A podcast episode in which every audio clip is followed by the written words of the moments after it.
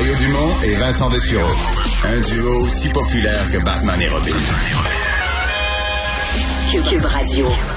Alors Vincent, en rafale, tu nous rappelles, parce qu'après ça, on va avoir des gens pour les commenter, mais certaines des mesures annoncées par Christian Dubé euh, aujourd'hui, on a fait sauter plusieurs des, dernières restrictions sanitaires qui demeuraient là. Oui, c'était des bonnes nouvelles en raison, euh, on, voit une stabilité des cas, mais on disait entre autres dans les hôpitaux, ça va, la situation est stable, on est assez confiant que ça va le garder, que ça va rester comme ça. Alors ça permet euh, de bon d'avoir des assouplissements, entre autres la danse et le karaoké. On sait dans les bars qui étaient demandés, peut-être ce qui résonne quand même le plus chez les gens. Euh, passeport vaccinal qui ne sera pas exigé pour les sports hivernaux, par exemple, qui ont un remont de pente. Parce que là, on arrive dans les sports d'hiver, ça intéresse, euh, ça intéresse plusieurs personnes. Le masque devrait être porté dans les télécabines, par contre, mais le foulard et le cache-cou seront acceptés. D'ailleurs, pour ce qui est des sports hivernaux, euh, comme le hockey, n'auront pas à présenter de passeport vaccinal, devront se tenir à un mètre les uns des autres.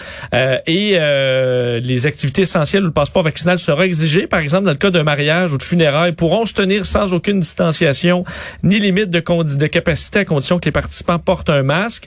Euh, on a les écoles secondaires où euh, bon le port du masque en classe n'est plus requis. Euh, et la grande question pour les parties de Noël, qu'est-ce qui s'en vient? On parle déjà de Noël, Halloween vient de passer.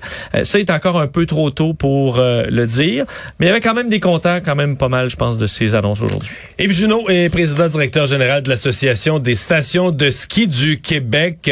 bonjour, Monsieur Junot. Bonjour, M. Dumont. Donc, dans le cas précis du ski, là, si on se résume, ça prend le passeport vaccinal? Oui, effectivement. Ça prend le masque, ça prend le masque dans un remont de pente euh, fermé? Oui. Mais le, le, foulard ou toute espèce de d'autres euh, protections du froid compte pour un compte pour le masque là.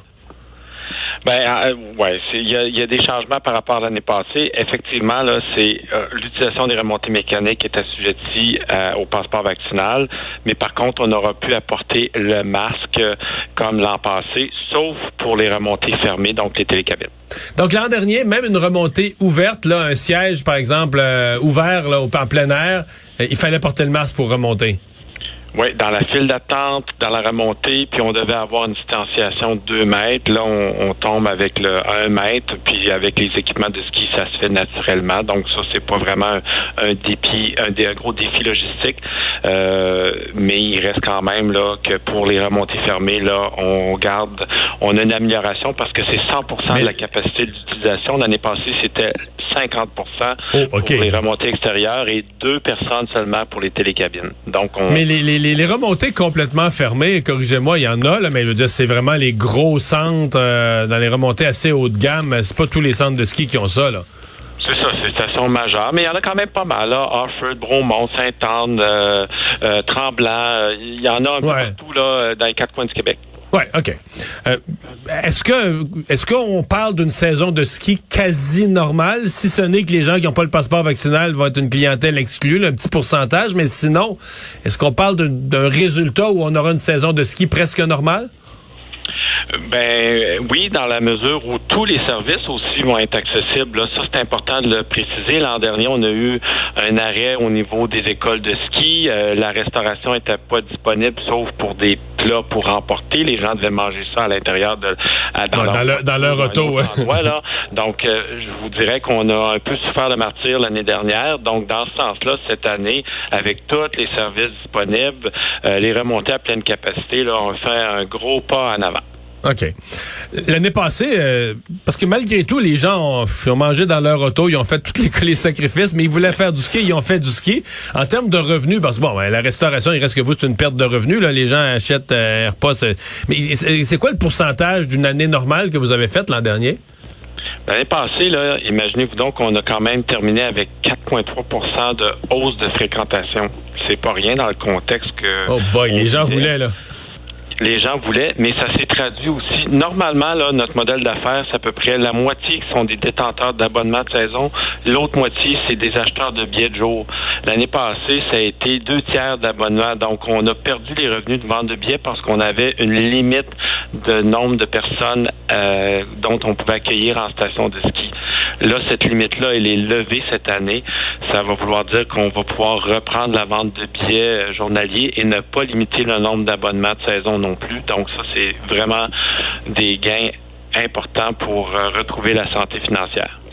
Et si vous me rameniez ça en termes de euh, revenus l'année passée, vous avez fait quoi? 75, 80, 90% des revenus d'une année habituelle?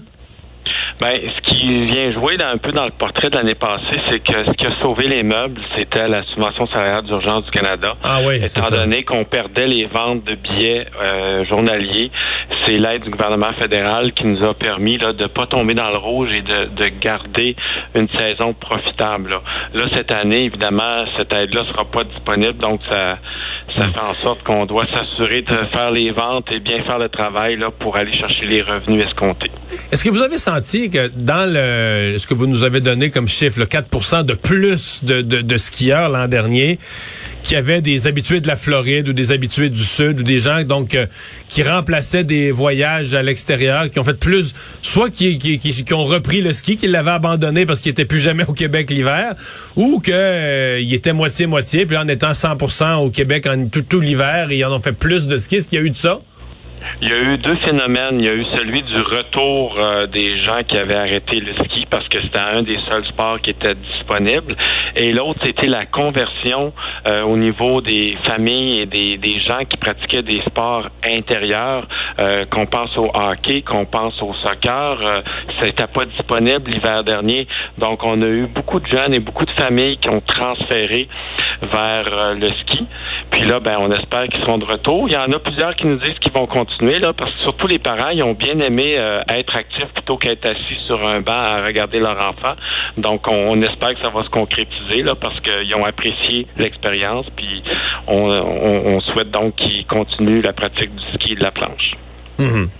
Euh, qu'est-ce qui, dans les quelques restrictions qui restent, c'est laquelle, mettons, qui, si on vous donnait comme la lampe d'Aladin, puis vous pouvez en enlever une autre, une de plus, ce serait laquelle? Laquelle qui est peut-être vous titille le plus, ou vous pensez va, va vous coûter quelque chose en termes de, de, revenus ou de complications au quotidien? Ben, vous savez, M. Dumont, là, c'est seulement que le ski euh, qui est assujetti au passeport vaccinal. Les autres sports d'hiver extérieurs ne seront pas. Donc, raquettes, euh, vélo, euh, fat bike, ski de fond, il n'y aura pas de passeport vaccinal. Pour nous, là, penser à des endroits comme Tremblant, Bromont, Sutton, avec des multiples versants, plusieurs chalets de ski, un paquet de stationnement, c'est un défi logistique là, gigantesque. juste de vérifier, juste de vérifier le passeport. Là. Ben oui, parce que écoutez, il y a aussi une dizaine de remontées mécaniques dans chacun des centres que je vous ai nommés. Donc, en termes de logistique, c'est énorme, mais il faut pas oublier, on est en pénurie de main d'œuvre. Donc, pour faire ces vérifications-là, ça prend du personnel. Puis là, au moment où on se parle, là, on les, les chalets qu'on appelle euh, les chalets qu'on appelle, euh, j'ai le cas de Bromont en tête, mais il y en a, il y en a un peu partout là, il y en a à Tremblant pareil, les ski in, ski out, c'est-à-dire que les gens qui qui ont un chalet qui les amène à travers un sentier à mi-chemin dans la pente, qui ont leur passe saisonnière. Euh, eux, comment vous allez gérer ça? Est-ce que c'est la passe saisonnière qui va être vendue après vérification du passeport, puis vous allez considérer qu'ils n'ont plus besoin d'être vérifiés après? Ben, il y a différentes options. Euh, ça, c'est chaque exploitant qui va pouvoir déterminer son plan d'opération. Vous savez, le gouvernement établit des mesures, mais il donne pas la recette pour le faire. Là. Donc, euh, c'est pas un restaurant, opérer une station de ski. Alors, il faut chacun développer notre euh, plan d'exploitation en lien avec cette mesure-là. Mais il faut savoir aussi qu'on a plus de 25 stations qui ont des systèmes là d'accès aux remontées qui sont des systèmes intelligents euh, RFID où on peut accès, on peut associer euh, l'utilisation de la remontée avec le détenteur euh, du, droit d'accès. Alors ça, on va mettre en place les mécaniques là au niveau des systèmes électroniques pour faire en sorte que seulement ceux dont on va avoir fait la vérification du passeport vaccinal vont pouvoir avoir accès à ces remontées euh, mécaniques-là. Donc, Heureusement, on a de la technologie dans plusieurs centres qui permet de le faire. Ceux qui possèdent pas cette technologie-là, c'est des plus petits centres, mais c'est un moins grand défi logistique parce que le, le, site est moins d'envergure, si on veut. Donc, euh, ça va dépendre de chacune des stations, mais je pense que chacun va être en mesure de faire un bon plan de match pour assurer la sécurité des visiteurs. Est-ce que vous avez consulté... respecter les conseils. Est-ce que vous avez consulté des fermiers de 90 ans et plus pour vous dire pour vous dire que l'épaisseur de neige qu'il va y avoir selon que les fruits rouges du cormier étaient plus ou moins bas dans l'arbre? Il y a toute une série ben, de... On a consulté votre collaborateur Gilles Brien qui nous annonce un hiver euh, très propice pour le ski avec un ah! bon début. Euh, puis un mois de mars très enneigé. Donc, on a confiance en lui puis on espère que ça va se concrétiser. Bon. Moi, mon grand-père du monde, c'était le cormier, qui est un arbre avec des petits fruits rouges. Là. Puis selon la hauteur à laquelle les branches... La, hauteur des fruits, c'était la hauteur des bancs de neige qu'il allait avoir à la fin. De, fait qu'il devinait. J'ai jamais vérifié rendu ouais. J'ai jamais vérifié façon scientifique. si au mois de mars, euh, c'était bon ou pas. Là. J'ai une petite nouvelle pour vous. Là. Oubliez pas, contrairement à cette époque-là, maintenant, il y a l'enneigement mécanique qui est possible. Oui, je sais, je la, Saison, la saison va commencer cette fin de semaine. Il y a une première station qui va ouvrir ses porte aux visiteurs en fin de semaine. Donc, c'est pas parce que la pelouse est verte chez vous qu'il n'y aura pas de ski, là. Inquiétez-vous pas. Donc, les canons à neige vont commencer à tourner cette semaine? Oui, ils ont déjà commencé euh, à plusieurs endroits, là. Ils ont été mis en fonction. Mais qui, qui va euh, commencer en premier? C'est-tu euh, dans les Laurentides, un peu plus au nord? Effectivement, celui qui est au portillon euh, de départ, normalement, c'est la station Sommet Saint-Sauveur qui, euh, qui annonce euh, pouvoir ouvrir ce week-end. Donc, évidemment, il y a encore des impondérables associés à la météo, mais c'est donc dire que la saison de ski commence et il est donc temps qu'on ait les annonces d'aujourd'hui parce que l'année dernière, ça s'est fait le 14 octobre. Donc là, il fallait aller de l'avant avec ces décisions-là. Vous me pardonnerez, moi, en fin de semaine, je serai encore plus enclin à aller jouer une dernière game de golf, mais ça, c'est moi. Yves Junot, merci d'avoir été là. Bonne saison. Très bien. Bonne fin d'après-midi. Le PDG de l'Association des stations de ski du Québec.